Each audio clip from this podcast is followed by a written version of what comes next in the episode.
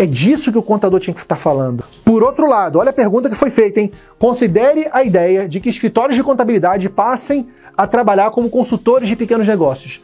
Se o seu contador passasse a prestar serviço de consultoria, 61% das empresas estão dispostas a pagar mais. Então, meu amigo, veja só.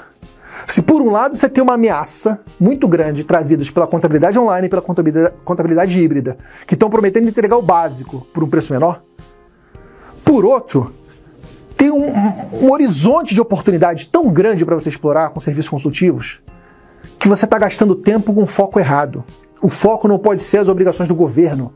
Isso é obrigação básica. O foco tem que ser o sucesso do cliente. É isso que essa pesquisa está provando. Você tinha que estar tá falando disso, amigo.